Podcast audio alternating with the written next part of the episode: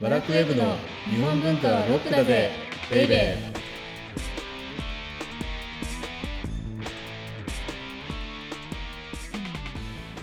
こんにちは。バラクウェブ編集部スタッフ、先入観に支配された女、サッチーです。こんにちは。バラクウェブ編集長セバスチャン高木です。前回ね、はい。ゴロフキンと村田のボクシングのあ話ーはい、したじゃはないいで。すか。サッチが全然何それって言ってたのに見たら夢中になったっていう。はい。はい。今回も続けてボクシングの話をしようと思うんですけれども、おはい。ゴロフキンと村田の試合を見て僕も影響を受けやすいので、はい。影響をもろに受けちゃって、はい。最近これまたプライムビデオでですね、はい。またアマゾンの手先になって申し訳ないんですけれどはも、い。はい。明日のジョーを見直してるアニメの、名作勝つんだ矢吹ジョジョーーっがて。そうそうそうそうそうはい。あと丹下のおっちゃんがいいんですよおー、腹巻きしてる。腹巻きして 眼帯してあんなやついねえだろうみたいななんかひげの生え方も特徴があって、ね特徴が、あのそうですね。口の脇確からにちょちょはい。あと、はい矢吹ジョーもそうなんですけどはい。あなんだったっけあの女の人マドンナみたいな女の人あ陽子さんだっあ、けようこさん、はい。陽子さんが白出鳥るよあうのこ人さん。しらえ白鳥だっけえ、違いましたか。まあいいよは何でもいいんだけれども、はい。はいその人の髪型も特徴的なんですけどはい。すごいやっぱりあれに夢中になったわけがわかるへえ。もう一つ一つのね言葉が響くんですよ、あ、そうなんですね。なるほどそう明日に向かって立つんだとかはいはいだからみんなが夢中になってボクシングを志したのもわかるんですけどただ一つうんあの言いたいのははい。真似しちゃダメよってことですねあ、真似しちゃダメ。 もうどとういうんでところもないよでやすっかぱりあの時代ってコンプライアンスも何にもないからああ、はもいうはい。あ、あのベッドからこうなんか人の上に飛び降りたりで すねあとは何十回倒れても誰もタオル投げずにボクシングの試合続けさせたりですねおお。どうも我々って明日のジョーにボクシングを叩き込まれたはいなんというかところがあるのではい村田がね9回に前回の話に戻りますけどはい。タオルを投げられたことに対してもっとやれよみたいな声もあったんですうーんうよ。んうんでうん。もはいあくまでもボクシングっていうのはスポーツなのではい明日のジョーに叩き込まれた先入観に支配されずにですねはい。根性だけじゃ人っていうのは戦えませんからこれ仕事もスポーツも一緒ですおお。そんな先入観はぜひ捨ててほしいというふうに思うのではい明日のジョーは面白いんだけれどもはいあくまでもスポーツとしてはいボクシングを楽しみましょうはい。と。ということで この番組は日本文化は高尚なものという先入観に支配されている人々を解放し日本文化の民主化を進めるという崇高な目的のもとお送りしています。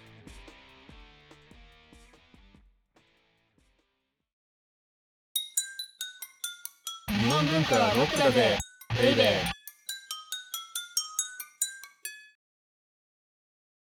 で今日のテーマははい、じゃじゃん。芭蕉はいかにして芭蕉になったのか、です。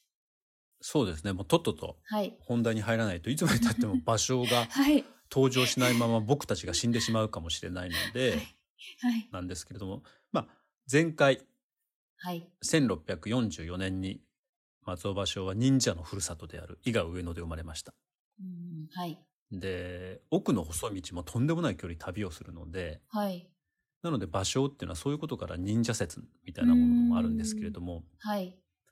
いずれにしても東道家っていう伊賀上野の主君ですよね。はい。うんうんその跡継ぎと交友を結んで徘徊のレンガをむ習ったと。うんうんうんその頃おそらくその頃だと思うんですけれどもはい。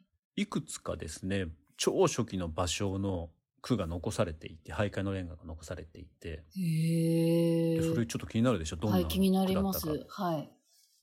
春や腰、年や生き剣、こつごもり。これどういうことかっていうとね、こつごもりって、はい。年の瀬の29日のことなんですよ。ああ、あの、逆にみそかは大みそか、大そうつそごうそもうそうりとか言いますもんね。なるほど。だからはい。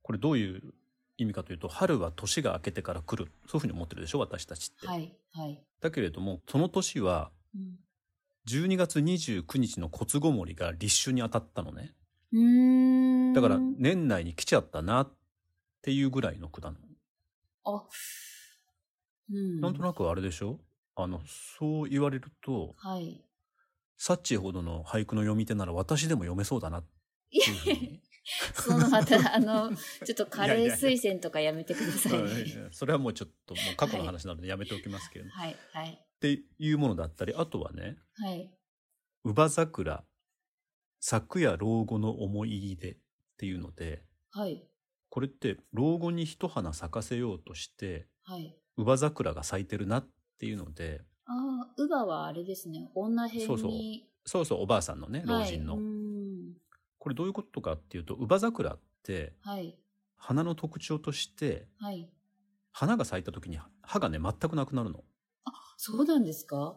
うん、でそうすると歯がないいから話し、話なんかシャレみたい。だからこれ話って何かっていうとはい。あの口の歯がないと引っ掛けてるわけですうんうんうん、そうですよね。へえ、面白よだい。から乳母桜っていうのをら、はい。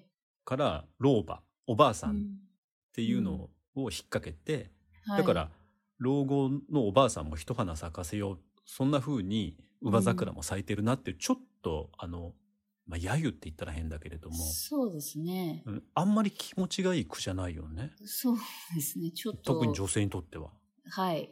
こんな時代そうですね。ちょっと複雑な気持ちになります。はい。でもあの芭蕉でさえこんな句を読んでいたこれがまあ大体うん二十歳前後なんですけれどもはい。これただねあの芭蕉がこんな句を読むのも仕方ないところもあってへえ、どういう理由でそうまずなぜかというと最初の句のねはい。あの春を骨ごもりというかはいあ。の年明けというか立春と一緒に読むっていうのははい。これは古今和歌集からずっと続いてきた日本の和歌の伝統なんです。ああ、じゃあそれを踏襲してる。そうそうそれを踏襲している。はい。この「乳母桜」っていうのははい。実はこの話ってうん、能ってありますよねあの伝統芸能の。ああ、はい。おのおの。でそうで能の台本である歌いに取材した句なんですよこれって。そうなんですね。そうじなゃのあ、やっぱ伝統にこう、ちそょうっそうそうとそう踏襲したものが多いってことですね。そうなんですだから前々回帝門派と断輪派の戦いっていうふうにやったと思うんですけれどもはい。結局この頃っていうのは芭蕉っていうのは日本の伝統文学のうん。その伝統の部分を引っ張っている帝門派に習ってたんだなっていうことがわかるわけなんですうね。ーん、なるほど。まあそんな風に帝門派の伝統に引っ張られた徘徊のレンガを習っていった芭蕉なんですけれどもはい。重要なことがですね芭蕉が二十歳ぐらいの時にはい。藤堂家のね跡継ぎが死んじゃうんですよあ千銀さんが仲の良かった。仲の良かったあらでららそうなるとね、結局伊賀上野に行ってもしょうがないってことになると思うんですよもうもだって主君が死んじゃうわけだから、そうですね。はい。うんで28歳とか29歳の時にはい。ようやく江戸に出てくるんですよ。おえそうー、なだかんらでだろう。はい。やっぱりねあの、もうちょっと伊賀上野じゃ無理だっていうふうに思ったと思うんですよ。うーん。当時徘。徊のレンガのはい。主な場所というか聖地っていうのは京都だったんですね。だかあらーはい。うんうん京都に近い伊賀上野ってライバルがいっぱいいるんではい。なので「オラ江戸さ行くだ」っていうわけですよ。やっぱり新興都市である江戸っていうのははいこれからの町ですし、あー。はい。ライバルが少ないんじゃないかっていうことで。うんうんうん、でも意外と遅いですよね28、9歳だもん。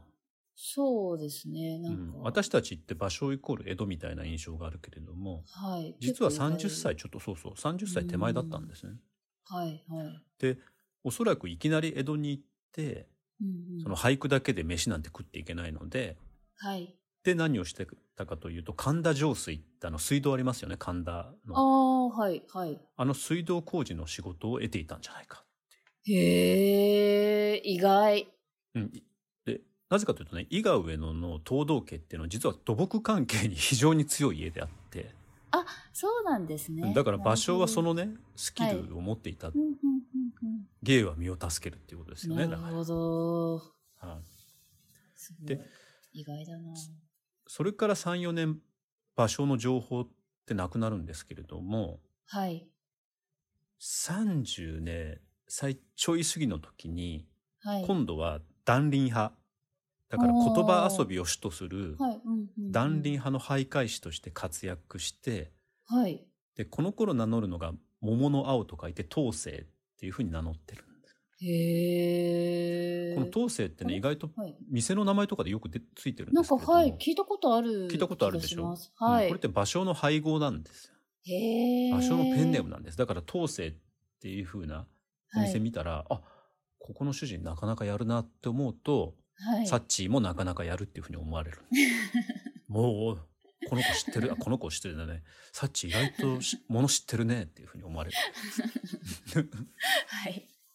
ちょっとなんか毒がありましたけれども。いやいやいや、や。全然ねで、はいこの頃どんな句を読んでるかっていうとはい。 「大比叡やしの字を引きてひとかすみ」だから大きな比叡山ってありますよねはい。うんうんうん。で、比叡山は、しの字、あの、ひらがなのしっはてい。ああると思うんですけれども、はい。あの字のように、霞が一霞引いてるよみたいな。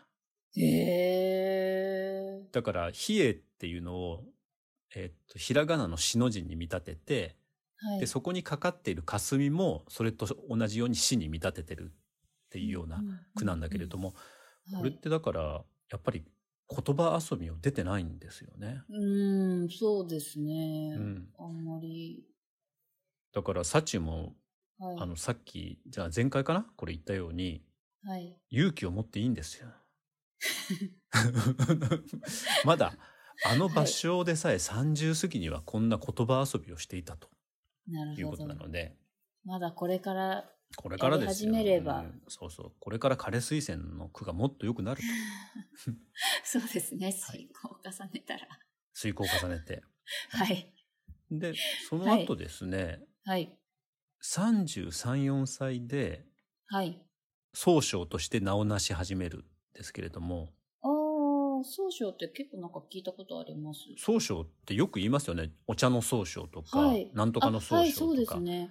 これっはい、聞いたことあてります。覚えておくといいかなと思うんですけれどどういう意味かというとはい。要は文芸とか技技芸に熟達してはい。人に教えることができるようになった人が先生ですよねつまり。なるほど。だから和歌とかレンガとかは俳諧とか茶道の先生のことを総称ってへー。ういうーん。だから総称総称っていうふうに呼ぶ時があるんですけけれども、その人はその技とか伝統芸能とか伝統技法とかその道においての先生だっていうことど。おーすごがい。総称なんですね。へえ。でだからもう要はこの頃は345歳にしてはい。もう芭蕉っていうのははい。徘徊のレンガの先生になっていたっていうことなんですすよ。ごい。はい。うんうんうんで総称で何をしてたかっていうと、うん。はい。大体この頃はレうんンガの添削をするわけなんです。あ、まあ確かに、そうそうおそう。稽古事とかも習ったら先生が直してくださるみたいなイメそうそうそうージありますね。サチが例えば枯れ水仙の句を読みますよね。はい。そうすると、えっ、となんだっけ、気持ちは寂しいっていうところはもう全部棒線がビャッと引かれるわけでなすよ。るほど。はい、はい。うんうんうんで、日差しは高くも棒線が全部バッと引かれるわけなんです よ。だから結局枯れ水仙しか残らないみたいなね。はい。で、それであの、総称が新しいはいそこに、あの、句をつけてくれるんですけれども、はい。で、そのことによって、要は、あの、弟子からうん指導料を得て、はい。それ、それでへ生計を立てるっていうのが当時の徘徊のレンガのうんうんうんうん。なあるのほど食べ方。だったんですけど、はい。だけどね、場所はそれを嫌がったの。あ、そうなんですかへえもうそんなのは良くないと。はい。だって、それやるとね、結局ね、はい何が起こるかというと、はい。弟子の機嫌を損ねられないじゃないですか。えだって、徘徊のレンガのはい。弟子になって師匠にお金を払うような人ってどういう人かっていうと、はい。結局はビジネスでお金を儲けた人なんです。ああ、はい、はい。ああ、そうですね。あるいは武士階級なわけなんですよ。うんうんうん。だからその人たたちは弟子と言いながらはい。師匠にそんなに厳しくはされたくないじゃない今でもそういうとこあると思うんでですよね。す。はいはい。だからへいこらへいこらしたくないと。なるほど。ということではい徘徊の第一人者にもかかわらずはい。貧しかった。あへえ、え、じゃあど、ど、どうなっちゃうんですまかあわ、わからない、からない。え、うんでもそこが芭蕉のすごいところではい。でこれって中国のね芭蕉が大好きだった文人趣味っていうのにもすごい合っていてっはい。ていうのが中国のねあの文人の方々ってはい。都会に住んでてもはい。まるで山の中に住んでるような振る舞いをするっていうのが非常に素晴らしいセンスのいいことだっていうふうなことがあったのでへえ、おしゃれみたいな。そうで金満であるとかお金を稼ぐみたいなのっていうのは、うんセンスのいい人がやるようなもんじゃないよっていう教えがあったのではい。芭蕉っていうのは貧乏を楽しんでたきっと。おーで、はいはい人の添削なんてしないよと。うんうんうんうん。さらにははい。今の深川に自分の家を移しちゃった深川飯の深の川。深川飯の深川。でへー。これ実はとんでもないことではい。今はね深川ってウはいォーターフロントみたいでにはいおしゃれスポットの一つになってますけれどもえはい。当時はどんな場所かというとはい。やっぱり川に近いから浸水被害によく遭う田舎だったんですよ。あ、そうなんですうねん。へえ。じゃあ確かにでちょっとあんま住みたくない。そうそうそうそう。はいだけどもやっぱはりい都心にいると人との交わりってあるし、うんで今でもそうじゃないですか港区とかに住むと、こうなんか、うんあの港区おじさんみたいな人と一緒に仕事しなくちゃい けない意識高い。意識高い。そうそうそうそういい車に乗ってなんかそういうとこに行かなくちゃいけない、そういうのから場所も背を背けたかっああ、なるほたど。だから、さっき言ってたはい。この頃のうん徘徊のレンガっていうのは、断輪派っていう言葉遊び派がですね、はい。メインストリームだったんですけれども、はい。その人たちは当然おしゃれなシティボーイだったわけですね。うーん。で、その人たちに背を向けるんだけれども、はい。だけどもある程度は暮らしていかなくちゃいけないので、はい。本当の山奥には行けないわけですよ。ああ。るほどなので。ベストなポジションとして深川を選んだ。おお。へえ。で、深川ってやっぱりね、すごく不便なところなので、 はい。本当に芭蕉のことが好きな弟子たちはついてくるわけですよ。あ、なるほど。でへー、その選ばれし者たちと一緒にうん。徘徊の世界を作っていこうと。ああ。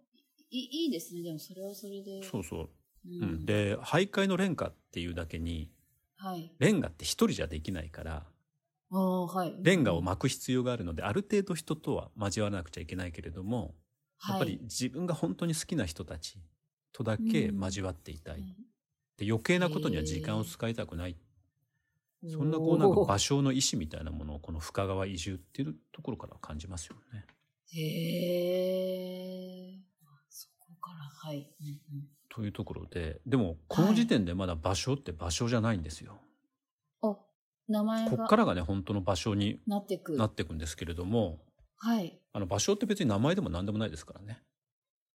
えずっとこの頃もずっとこの先もかなあのさっき言った当世桃の青が割と場所は好んで使ってたと思うんですけれどもそうなんですね。うんんじゃあなんで場所って呼ばれるようになったかっていうのはもう時間が来ちゃったのではい。次回です、あね。あ、 いいところで。いいところでこれここまで来たらあの、 はいえまだ場所になってないじゃん聞かなくちゃいけないみたい確になると思うんですけれかに。ど気にもなるいず続き。うんはい。でもいずれにしてもはい。場所っていうのは江戸に出てはい。で最初は水道工事のまあ親方なのか指揮下なのかそういうものをやっててはい。で徘徊の総称になってはい。でも人との交わり軽薄な人との交わりを避けて深川に移ったっうーん。ていうところまではいでしょうかね。はい、ああいいですね。はい。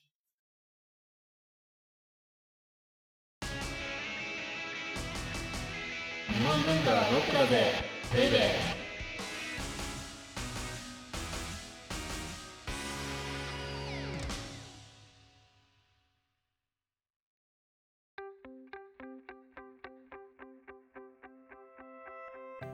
オーディオブックドット JP をお聞きの皆様には、この後、ワラクウェブのおまけのおまけという特典音声がありますので、ぜひ最後まで聞いてください。じゃあ続きを次回。そうですね次はですね、うんはい。芭蕉が芭蕉になったその理由ですか場所が場所になったその理由。理由と、あとはあの古池や河津飛び込む水の音しつこく解説をした、うんうんうん。はい。そこに至るまでのところっっていうので大体終わっちゃうと思いますねきっとねはい。わかりました。はいお相手はワラクウェブ編集長セバスチャン高木とワラクウェブ編集部スタッフ、先入観に支配された女、サッチーでした。